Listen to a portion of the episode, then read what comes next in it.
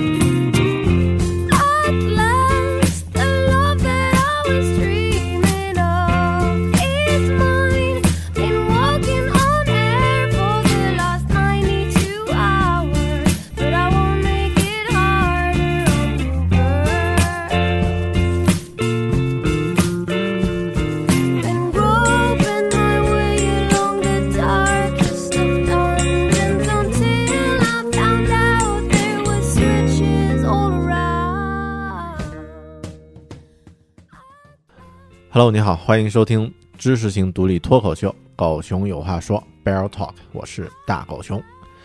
在今年国庆长假来临前的一天，也就是九月三十号的上午一早呢，我和平时一样起床、早餐、刷微博、刷微信啊，无意中呢在朋友圈看到一条消息，有个朋友说：“妈蛋，Apple Music 可以用了，赶紧马上的注册一个，总算盼它来了。”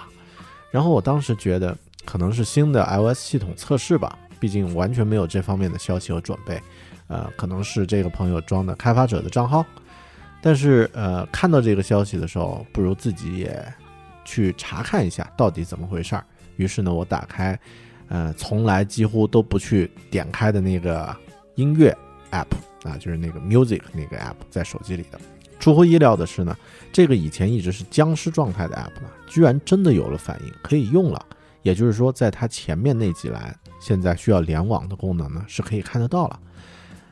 Apple Music 真的来了，于是呢，我第一时间也开通了这个服务。然后你们都知道的啊，这个只是第一步，接下来呢，在当天，其实 iTunes 的电影商店、iBooks 的电子书商店呢，也都先后成为了可用状态。我自己从乔布斯、乔帮主还在世的时候呢，就一直希望能在苹果自己的正规渠道购买合法的内容商品。在这个国庆大假的前夕呢，这样的愿望忽然莫名其妙的、突如其来的就实现了。虽然晚了好几年，虽然也还有很多缺点，但梦想照进现实，这就是进步。今天这期节目，我们来聊一聊关于苹果的影音出版内容正式进入中国这件事儿。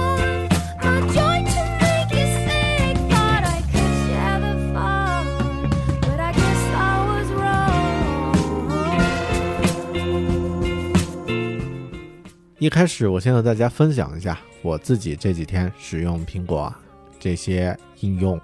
呃，这个影音的这个内容的经历和感受吧。先聊聊 Apple Music，这是这次正版内容进入中国之后呢，我第一个开始使用的 iTunes 的三项内容服务中的第一个啊。其实，在七月份苹果刚刚推出这个 Apple Music 的时候呢，我粗略的使用过我们呃自己的那个测试美美国区的 Apple ID 登录使用过使用过一下。当时呢，纯粹的目的是为了了解一项新的产品，学习一下它的流程还有构架，包括用户体验的设计。我当时其实是知道自己不会把这个服务当做自己主力平时使用的音乐服务的，原因很简单，它还没有进入到中国呀。没进入的话，就意味着第一，没有什么中文歌，你天天都听听那种嘻哈风格的大金链的这个曲子也不行啊。更重要的原因是呢，真要听歌呢，呃，在当时必须用 VPN 啊，去必须去翻墙，这样的服务肯定不能当做主力的啊。Gmail 的邮箱就是一个很典型的例子。回到时间，回到这个前天，就是三十号。三十号上午，当我看到那个朋友的消息之后呢，我就连上了 iPhone 端的 Music 应用，然后呢，等了几秒呢，欢迎页面就出现了。具体的注册过程呀，激活的过程我就不再细说了，其实很简单，和苹果其他的应用风格差不多。第一次进入的时候呢，会让你选择一些自己喜欢的音乐类型，还有歌手作为后面的推荐啊、以以为后面的推荐呢作为参考了。嗯，默认可以有三个月的免费试用期，试用期结束后呢，将自动从你的 Apple ID 中啊、去扣钱。音乐服务呢，在中国推出的这个服务其实真的很便宜，每个月呢十元人民币。如果需要打开全家六人共同分享的这个状态呢，每个月是十五元。这样的费用啊，其实比目前国内的很多其他的音乐服务商的价格都算合算很多了啊。嗯，当然，一般客观来说，苹果的服务都不是来拼性价比的。我在使用呃音乐服务的时候呢，碰到一个小细节，就是在 WiFi 情况下链接呢很正常，但去到没有 WiFi 的 4G 环境下，自己默认的网络状态呢是对音乐服务关闭的。这时候呢，需要你手动连接一下，连接了啊。然后到晚上，我发现我的流量就少了很多，不知道跟这个 Apple Music 有没有关系？嗯，但其实我个人的感觉呀，就是真实的这个连接速度同国内的这些同样产品、同样类型产品相比呢，是很慢的。嗯，这对我来说，特别是在这个四 G 的情况，就是没有 WiFi 的四 G 情况下呢，好像更慢。这对我来说不是太实用，因为往往我在收听音乐的状态呢，正是自己没有 WiFi 外出活动的状态。另外，目前 Apple Music 里面可以选的中文歌呢，的确不太多，但都非常的精良。每一张每一张专辑的封面介绍呀，还有其他的信息，都非常的准确精致，在播放播放的时候，那种一致化的感觉呢，就非常到位了。我自己曾经对音音乐的封面相当在意，早在还没有网络流媒体的时代啊，需要听音乐需要去下载或者是购买那种 MP3 的光盘啊，这个这个时代我就会很强迫症的去网络上找专辑的封面，然后呢再把歌曲的封面一张一张呢用 iTunes 来进行替换。那现在使用这个 Apple Music 服务呢，这些都是自动完成的，让人还是有点小感叹啊。这个时间很短，但是变换却很大。客观来说，我自己呢一定会续费这个 Apple Music 的服务，因为每个月十块钱收费很实惠，而且里面有很多的音乐信息资源，也是我目前比较喜欢的。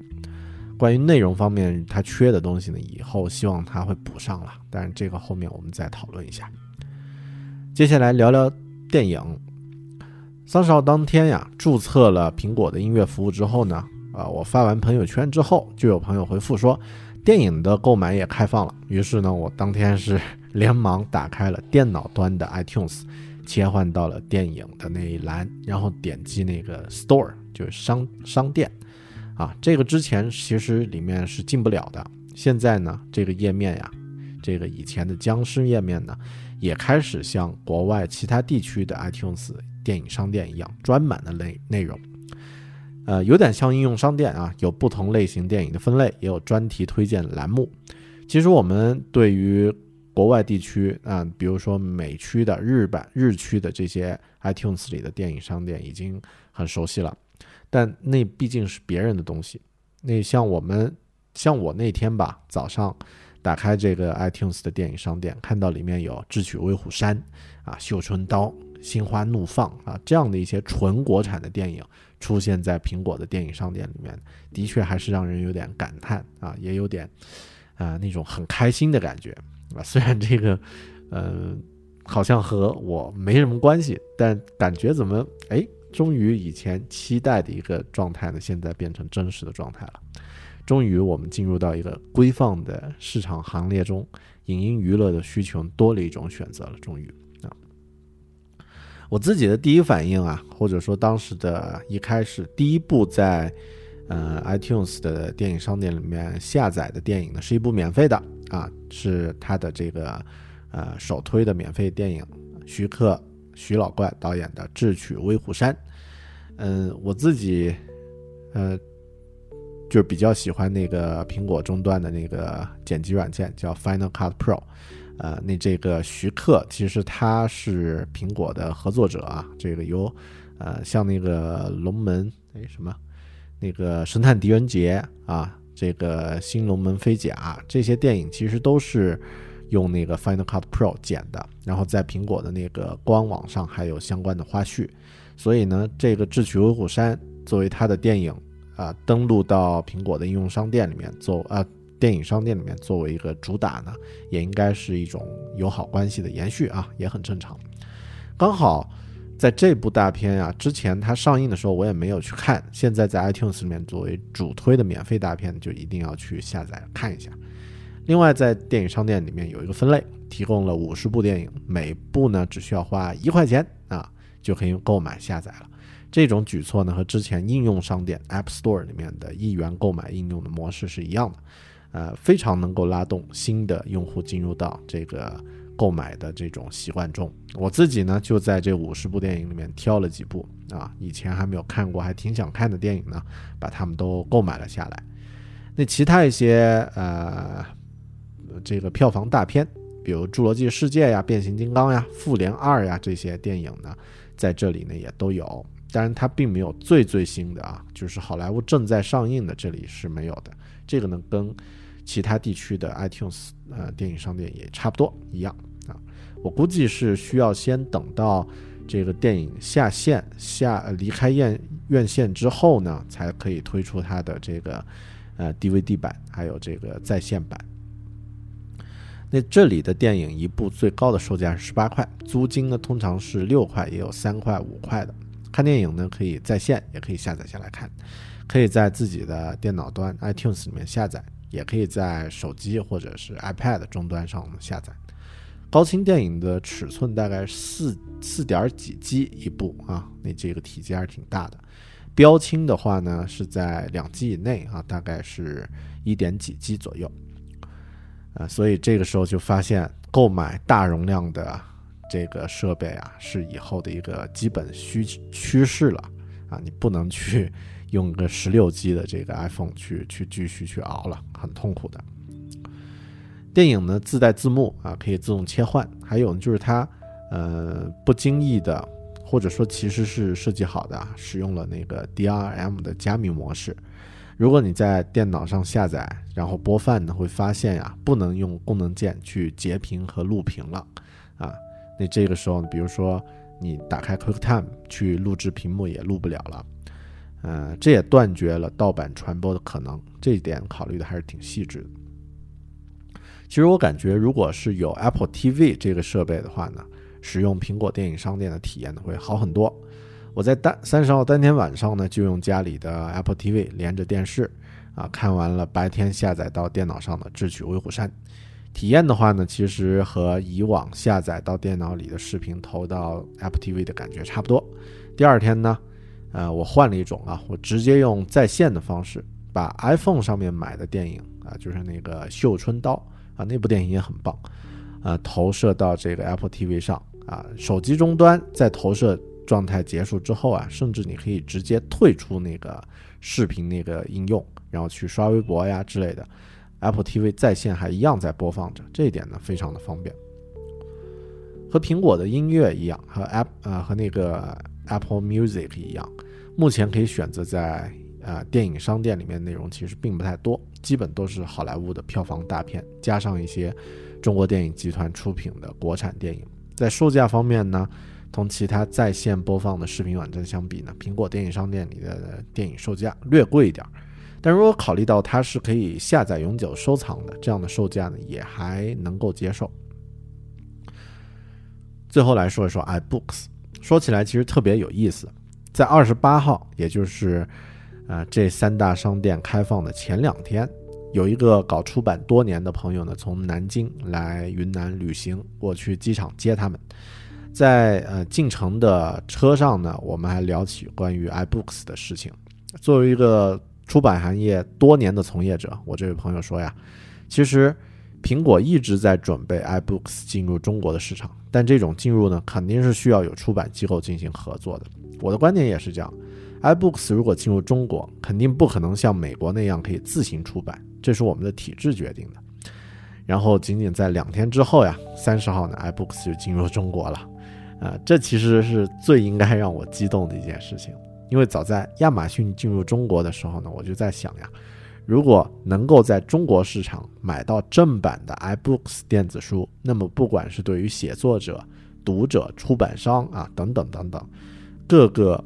呃领域各个角色来说呢，都有更多的机会，也可以有更多想象的空间啊，可以去延伸了。但是后来我发现亚马逊在这方面进入中国做的也很棒啊，自己呢也习惯了亚马逊的电子书业务，成为 Kindle 的一个脑残粉。所以现在其实对我来说呢，iBooks 并不像它刚刚推出的时候那么重要了。嗯，我去 iBooks 书店也看了一下，有音乐，呃，和那个 Apple Music 还有电影的商店差不多。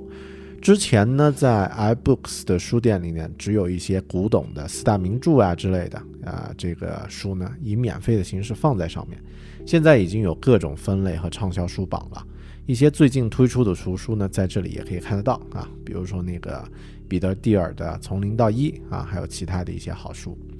书的售价呢，和亚马逊的电子书差不多，有一块钱的，也有几十块的。大部分的书呢，大概在十块以内吧，十元人民币以内。这一点呢，也和其他国内的电子书市场差不多，价格属于同一个档位。为了制作今天这期节目呢，我特地去 iBooks 书店里面买了一本一块九毛九的书啊，那个德国人雷克的《徒步中国》，呃，挑了一本上面有很多彩色照片的书，因为这种书呢，在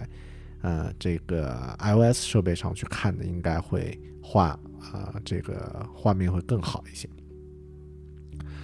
嗯，值得一提的是，现在在 iBooks 书店里面呢，推荐的一些书呀，就是它都有一个特点，提供了，要么呢就提供了一些不一样的数字效果，比如说嵌入声音什么的，要么呢就是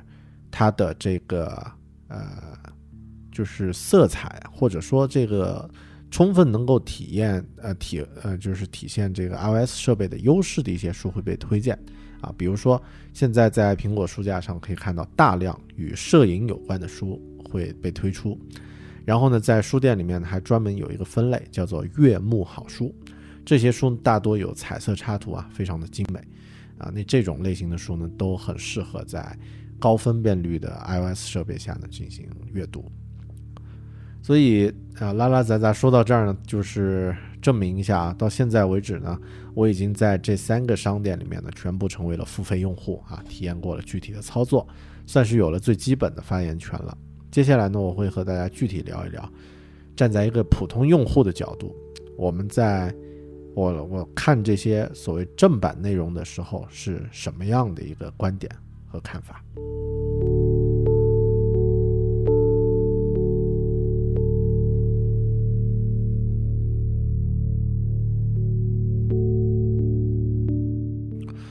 有的事情过得好慢，但是感觉很快啊，比如我们每个人的年轻的这个时光；有的事情呢过得好快，但是其实感觉呢，其却似乎很慢。想起来呢，我们开始习惯购买正版的内容呢，真的是短短几年的时间。我在刚刚开始使用苹果电脑的时候呢，是在二零零六年，几乎没有任何途径可以买到苹果的正版软件，更不要提那高高在上的几千块、动辄几千块的价格了。但现在呢，仅仅是十年不到的时间，每个普通的手机用户呢，都开始习惯于为自己喜欢的游戏或者工具出上一点不贵的钱。这种改变其实是巨大，也是非常快的。每个人都知道用正版是好的，用盗版是不对的。但这种好和不对究竟体现在什么方面呢？对于消具体的消费者有什么样的区别呢？可能大多数人没有考虑过这个问题。在二零零六年、二零零七年那会儿，没有对比，没有选择，你获取软件只有一种方式。你在那个环境下去讨论正版和盗版是没有意义的。到今天有了选择的空间，这样的讨论呢才可能出现。啊，也会出现呃两个流派啊，就是占据了道德优越制高点的正版流，还有呢就是觉得啊我就用个盗版又不伤天害理的什么的这样的盗版流，那还会有有一些这个混淆混淆概念的一些观点会出现，比如说黑客的基本观点是认为所有数据都应该是免费的、开放的。那有的人就说：“是啊，所有的数据都应该是免费开放的，所以我们不应该为这个正版软件出钱呀，应该让他们这个大家都可以用。”所以我觉得，在讨论这个正版盗版问题之前，首先应该先有自己的一个角度去想，用盗版用正版，他们对自己差别、对别人的差别是在哪里，影响在哪里，然后再来做具体的评判，可能会更靠谱一些。而且我觉得讨论这个问题啊，不能离开刚刚我说的时间这个因素。那国外的人也没有都好呀，西方人也有过图书大面积被别人盗版的情况。早期英国人写的书被美国人全国全民性质的盗版啊，那个真的是叫国民性盗版，呃，国民盗版就好了，没有性。呃，作者收不到任何权益，这也是短短的一百几十年前、两百年前曾经发生的事情。他们也曾落后过，但又经历了几百年呢？西方人已经发明发展出一套完整的知识产权的体系，还有道德标准了。对于我们来说呀，我们真的是用了几年时间走过人家几十年的路。早些年，就我自己小的时候啊，小学、初中的时候，感觉吃个肉都是问题。还谈什么软件的正版盗版呀？那现在主张使用正版的大多数人呢，嗯，都是接受过一定的教育，知道了什么是好，什么是不好，或者说见识了一些世面，嗯，然后知道了这样的选择是也是有好处有坏处啊。我们的选择是可以决定我们的生活方式的。你让他们再回到之前疯狂使用盗版的状态，其实已经回不去了。就像初期使用 iPhone 的用户呢，拿到手机第一件事儿就是越狱，然后呢装上一大堆盗版软件。而这几年经过教育之后呢，大多数用户发现，使用盗版的成本其实比使用正版更昂贵，这也是我们经过的一个过程，必经的一个过程。就我自己来说呀，我之前完全无法接受，嗯，音乐还有电影需要出钱啊，因为我是从工业时代成长起来的小孩。在我小的时候呢，购买的主体，就是说你去购买的对象呀，通常都是实体物品，买一盒音乐磁带是购买，买一盒录像带是购买。我的观念在那个时候完全没有购买数字产品这样的概念，甚至说的远一点呀，作为一个在小镇上成长起来的小孩儿，都很难去理解购买咨询服务这样的经济行为啊，比如说像律师呀、医生这样的职业。其实严格来说就是咨询行业呀，他们提供的是，呃，无形的，就是信息资讯，而不是那些有形的啊，衣服呀、椅子、凳子呀、这个医院呀、事务所呀这样的一些实体的产品。我小的时候理解他们就是一份工作，其实深层含义呢，他们都是提供资讯服务的专业人士。这个是时代的变化。但现在呢，是一个信息的时代。这个时代并不像以前我们所设想的那样，信息全部是免费的。相反，有价值的信息一定是有代价的，可能需要花钱，可能需要花时间。这两种东西都是我们每个人的成本，我们每个人所拥有的货币。以往在几年前呢，网络上有大量的视频下载网站。可以从上面下载自己想看的电影美剧，作为消费者呢，可以很轻松的获得。其实你没有消费啊，你只是用户，唯一需要忍受的呢是开头的广告和植入的宣传字幕，或者是糟糕的画质。但这个其实就是消费，你消耗了你的时间。人的追求呢是就高不就低的，也就是说，人呢会去追求更有价值的、更好的东西。嗯，当你看过 MP4 格式的文件，你就不会太想回到之前看那种 AVI，还有 IMVB 高压缩的那种格式的画面了。当你看过蓝光的那个 1080P 的这个分辨率的电影的话，你就不能够去再接受录像带的画面品质了。但你看过任何没有加广告的干净的电影的话，你就很难接受插播各种字幕的版本了。正版的意义就在于呢，你支付一定的钱，换取优质的服务，内容生产者呢，使用赚到的钱呢，去生产更加优质的内容。我记得我第一次去澳洲旅行的时候，那二零一一、二零一二年，走在超市里面，路过卖 DVD 的柜台，我到了那个柜台旁边，看到 DVD 的售价呀，就感叹啊，说喜欢电影的人在这儿活得很惨啊！一部电影四十澳元，相当于两百块钱人民币，这么昂贵的售价，你怎么看得起呢？但当时我没有看到那里的那种线上的市场，这是因为就是我看到的这个传统市场，呃，那么严啊，对消费者那么苛刻，所以呢，iTunes 电影音乐商店呢才会在二零零九年就打败了沃尔玛，成为全世界销售音乐内容最大的一个渠道。嗯，这个呢是要从不同的角度来看。当然，在中国呢，很多的时间都是被压缩的，正版和盗版的切换也是这样的一个过程，被压缩的过程。别人经过几十年的时间，我们可能只有几年的时间去完成这个转变。但我觉得支付的内容对于消费者来说是平等的，最好的内容，你要么呢就花真金白银去买，要么呢就花大量的时间去找资源。天下没有免费的午餐，你的时间也是钱。想清楚了这一点，用正版还是用盗版，自然也就有了一个可以用来算账的依据。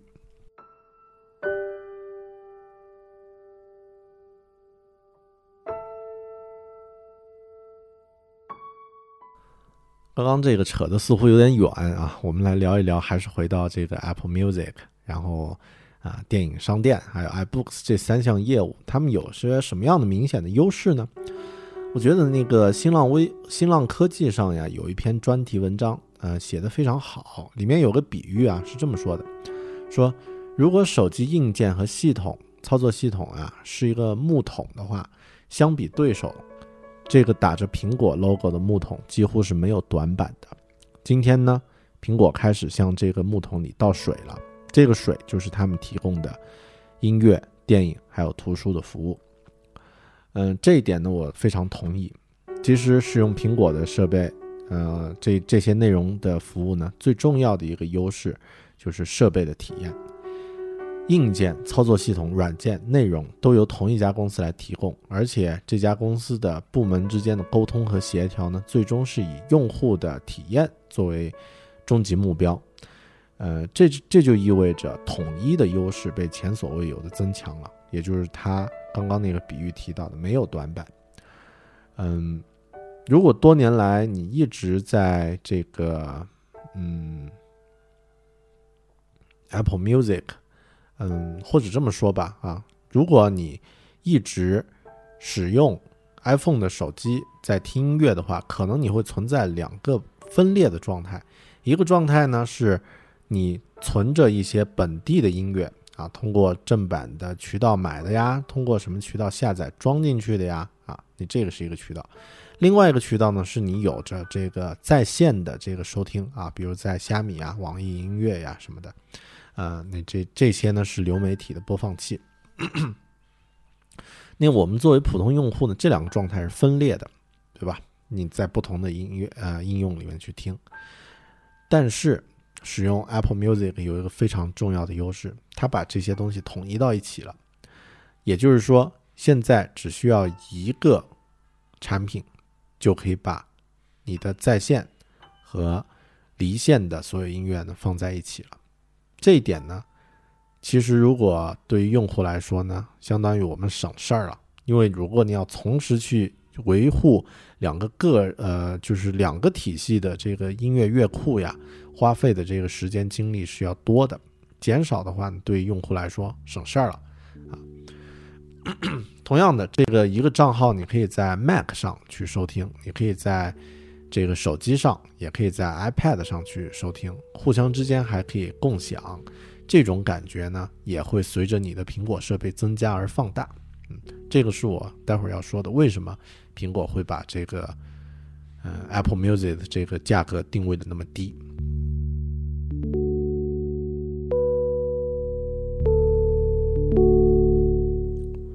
第二个优势是价格优势，其实这点很奇怪啊，苹果的产品价格从来都不是优势呀，它从来不去强调性价比，而是强调用户体验。那么为什么这次苹果的这些服务收费都比市面上现有的国内服务收费呃更便宜呢？甚至是嗯至少是一样的呢？不论是电子书、音乐还是电影，至少不那么高高在上了。这样来说的话，说得通的原因只有一个，就是这些产品都不是以增加收入作为主要目的的。用苹果音乐来举例啊，苹果今年的营业收入预计是两千三百五十亿美元。那国内所有的付费音乐用户，它的这个订阅的人数加起来总和能到两千万吗？现在国外的 Spotify 也就两千万的全球订阅用户啊，那就算国内所有的订阅用户加起来有两千万啊，十二个月，二十四亿人民币，那这样的收入呢，其实也就四亿美元，相当于是苹果全年营收的百分之零点一七，零点一七啊，连零点二都不到。所以音乐付费不是苹果最重要的事情，电子书和电影也是一样的道理。那么为什么他们会提供这样的价格优势呢？我觉得目的是在于让用户去产生粘性，继续留在苹果的这个硬件生态系统里面，呃，也就是留在这个木桶里面了。我们就像苹果关在这个木桶里的青蛙一样，它倒上水，我们会觉得，哎，这个木桶好像还挺好玩的，呃，于是呢就不会离开了，甚至还会多买几块木板。呃，你比如说像我。有了一个 Apple TV 这样的一个设备，你就会觉得，哎，在 Apple TV 上去看这些购买的电影，感受还挺好的。那这样的话呢，我可能就会觉得，这样的一个服务，要比这个优酷呀、其他的这些服务要来的更舒服，让用户继续留在这个生态圈里面，这才是这些数字内容产品对于苹果的重要性所在。但是换个角度啊，对于用户来说，只要能够有厂商这个提供高质量的低价格的商品，那干嘛不选呢？第三个优势，我觉得是品牌还有模式优势，这个是苹果自家的一个呃，也是它独有的一些优势了。从乔布斯的时代开始呢，苹果就说服了消费者呢来付费下载音乐啊。然后也说服了这个唱片厂商的转变思路，在线售卖音乐，同提供这个其他的一些，然后他也提供了一些其他的模式，来确保这样的服务呢更有竞争力。举个例子啊，在这个 Apple Music 这个呃应用里面呢，有一个叫做 Connect 的功能，那用户呢可以在这里去关注具体喜欢的音乐人。关注之后呢，这个音乐人的一些动态，比如说他发的照片啊，或者是他的一些独有的一些花絮、采访呀等等，就可以发布在这个频道里面。那这个用户关注了以后就可以看得到了。这个渠道分享的内容可能是其他的渠道这个是看不到的，它是独占性的。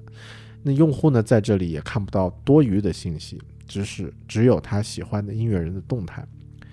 比如说像那个 One Republic。那这个乐队啊，在苹果的发布会演出之后呢，就在自己的那个 Connect 频道里面发了一些照片啊，他们的这个庆功宴的这个庆功时候的这个很生活化的照片。这样的信息对于粉丝来说是很有杀伤力的，而且非常的垂直。那这个呢，也只有这个授权的厂家才能够提供。以今天苹果的这种影响力呢，吸引一些一线明星，还有唱片公司为它生产内容并不难。嗯，然后中国区现在内容少呢，我觉得也可能是一个暂时的一个过程。如果未来中国区保持这种增长呀，呃，就像这个新浪科技在他们那篇文章里面说的一个畅想啊，你这个 iTunes 音乐节在中国举办也并不是没有可能，这就非常让人期待。好的，那这个呢是关于苹果的一些，就是这几个产品的一些优点。那说完优点，必须要从反面来看一下，有什么槽可以秃呢？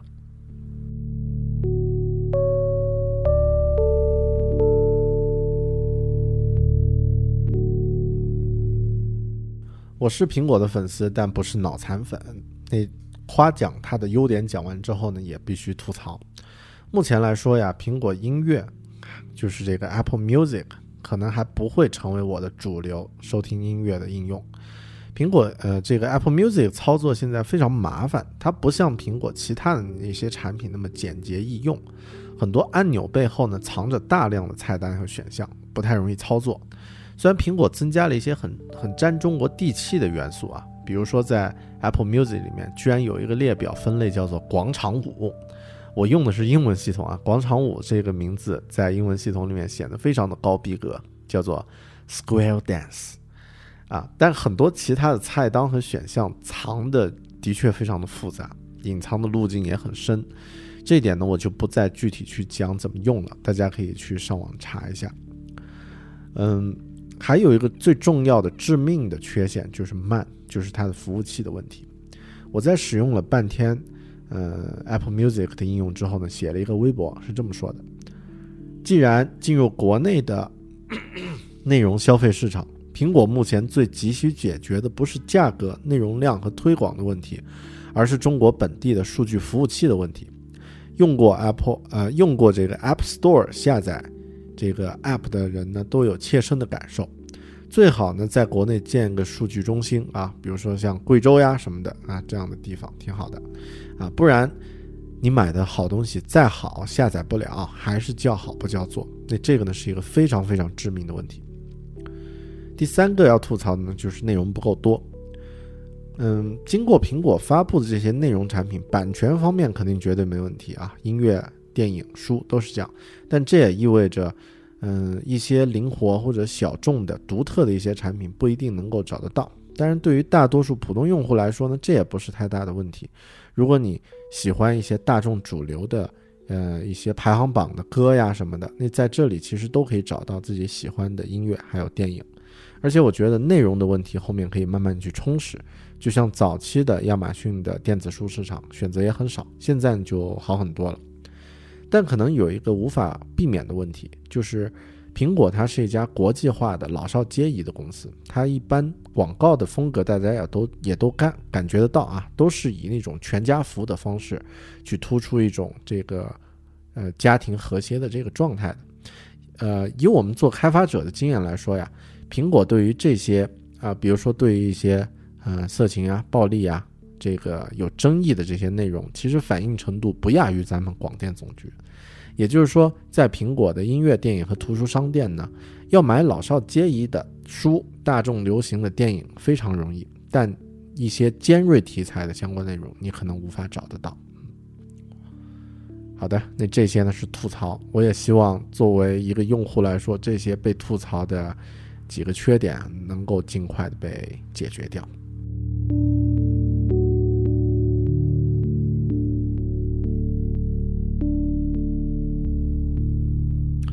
最后来说一下我的省钱的方案吧。作为一个爱财如命金牛座啊，选择这些内容产品的时候呢，也可以同时再考虑一下国内同样类型的其他产品做一个比较，不用所有的东西都使用苹果的，而是选择最适合你的方式。这是我的建议。音乐方面呢，我有个人有使用过国内的虾米音乐、QQ 音乐，还有网易音乐，并且呢，也是曾经是啊，现在不是了。QQ 音乐还有虾米音乐的付费用户，但到后面呢，感觉付费和抽费区别并不是太大，而且国内的音乐呢，虽然多，虽然杂，啊，虽然多呀，但是缺陷就是品质太杂，然后呢不够精致。嗯，做个比喻吧。它有点像国内的这些音乐，呃，特别像 QQ 音乐啊，我最要吐槽的就是，经常会出现一种封面还是烂的啊，这种情况会出现，然后歌词是错的这种情况，那非常的让人不可思议，这完全不像一个那么大规模的公司会做的事情，而且它的品类实在是太杂了，就有点像苹果假设它的音乐是肯德基啊推出了这个一些套餐。那这个 QQ 音乐就像那种中国人自己做的什么什么什么鸡啊，什么什么乡村鸡啊，城市鸡啊，你你这边有一个口味，我那边有十种啊，大辣、中辣、小辣、微辣啊，但是后面就发现这一套真的是品质上比较差。我觉得 Apple Music 的优势呢，在于它的精致感还有仪式感，所以呢，我会选择使用 Apple Music 的会员。当然，在线的音乐。呃，这种音乐服务呢，就是你自己的音乐库呀，曲库呢是需要一段时间去建立和维护的。呃，如果你用其他的音乐服务觉得很满意，不太想更换，那我觉得很正常啊，就不用换了。在线看电影方面，在线和下载电影方面呢，对于国内用户啊，我们还有很多其他的选择。但是我这里说的是合法的选择啊，这个下载就不说了。我们可以在优酷呀、爱奇艺呀、腾讯视频呀、啊这些搜狐呀等等啊这样一些视频网站呢去购买会员，然后在上面去看在线的电影啊，也可以缓存。我自己就是优酷的会员，对于我来说呢，如果苹果的啊、电影商店里面的某一部片售价特别贵，在优酷上呢就直接有会员的优惠的话呢，那么我会选择在优酷上进行观看。但如果苹果的这个电影商店里面偶尔推出一些特价的冰点活动，就值得去看一看、逛一逛，收上几部自己喜欢的高品质的电影。有空闲的时候，有合适的网络环境的时候呢，在任何设备上都可以观看，这种体验也挺好的。电子书方面呢，我其实目前已经是 Kindle 的重度使用用户了。以往在 iBooks 里读书的时间呢，在2013年和之前还有一点点，在2014年就一本都没有了，我没有一本书 在呃 iBooks 里面再读了，在二从2014年开始，这一点呢，我还是要说。如果你喜欢阅读的书主要以文字为主，那么不要吝啬啊，给自己买一个 Kindle。这个，呃，这种投资呢，你的眼睛和大脑呢都会感谢你的。使用 iOS 设备读书呀，其实除了对眼睛有点伤之外呢，最大的一个问题是你无法集中注意力，有太多太多干扰的信息，随时可能会跳出来。嗯，但对于一些以画面、彩色图片为主的书籍呢，可以考虑选择 iBooks 的版本。但如果你够鸡贼呢，你也可以在两个市场啊，亚马逊和这个 iBooks 的书店里面去比较啊，哪个版本便宜呢，买哪个。One more thing，最后说一说 Apple TV 这个东西，这个说一个贴士啊。我以前呢买 Apple TV 放在家里和办公室呢，主要的目的就是用来做 AirPlay 投影，把这个手机或者呃，这个电脑上的画面和声音呢，投在这个 Apple TV 上的外接设备进行显示。这个呢，如果你要外出做这个演讲呀、投影呀什么的，是非常实用的一个设备。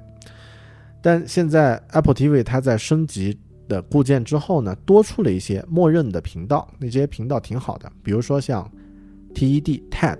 现在可以直接在 Apple TV 里面就直接可以看了，很方便。还有一些美食呀、体育的频道也可以看。啊，我自己就发现那个在 Apple TV 上有一个叫呃什么 Taste 什么的，就是打开它默认就有一个食物的频道啊，里面拍的那些美食节目太好看了，嗯、你知道我瘦不下来了是吧？嗯，但目前呢，这个 Apple TV 里面还没有放进类似美国区里面电影商店那个主页。所以你要看电影呢，还是只能通过 iPhone 或者是电脑投射 AirPlay 的方式呢来进行观看。但是这一点我相信在之后呀更新固件就可以解决掉啊，这个不是太大的问题。最后呢，嗯，我想说一下啊，就是现在这些应用还有很多不足，很多人呢持悲观态度，认为中国人没有多少人会买这样的正版服务。嗯，但我觉得呀，不要低估咱们的学习还有适应能力。就像前几年，很多人说打死也不会买软件的啊，打个半死也不会买软件的。但是现在呢，在应用商店里面，他们也都开始去花很多钱去买游戏、买工具、买软件了。嗯，我们的这个学习能力其实只在短短的几年就建立了起来，这个习惯就建立起来。我也相信，正是因为看到中国这个市场巨大的潜力，苹果才会把自己的主要精力放在这个市场的培育上。对于我们消费者来说呢，多一种选择一定是好的，最惨的是没有选择。对于用户自己来说，至少我们现在有了可以选择高品质、付费正版内容资源的权利。当然，至于怎么去选，那是每个用户自己的事情了。好的，谢谢你收听这一期。关于苹果的影音内容进入中国市场的专题节目，如果你有任何的心得和意见感受呢，欢迎通过呃社交网络来和我联系，可以通过微信公众号“狗熊有话说”或者关注 “Bear Big Talk” 来和我互动，这个是最方便的啊。也可以通过邮件 bear at beartalking 点 com 来和我发邮件互动。当然也可以通过新浪微博 i 大狗熊啊这个账号呢和我留言就可以了。好的，这一期就到这里，谢谢你的收听，咱们下期再见，拜拜。I started running. But you just take your time. Wait till I tire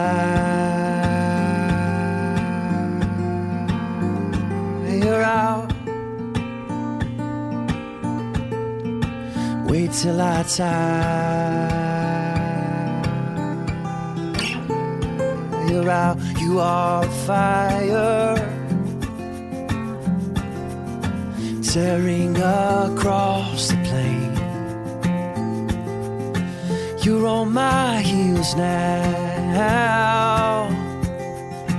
Don't even know your name, but you're gonna hunt me down. You're gonna hunt me down tonight. I'm not gonna fight. Just wanna be the victim of fire, burning bright tonight. No, this ain't my style. But there's a way about your love that's got me feeling wild, my tiger, my tiger child.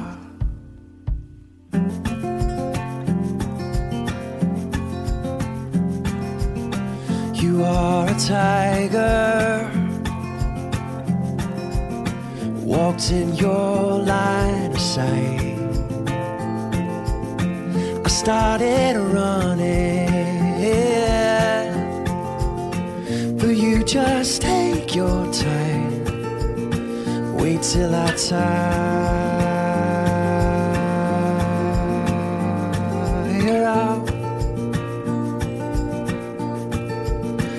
you're gonna hunt me down tonight. I'm not gonna fight. Just wanna be the victim of your fire, burning bright tonight. No, this ain't my style. No, but there's a way about your love that's got me feeling wild. My tiger, my tiger child.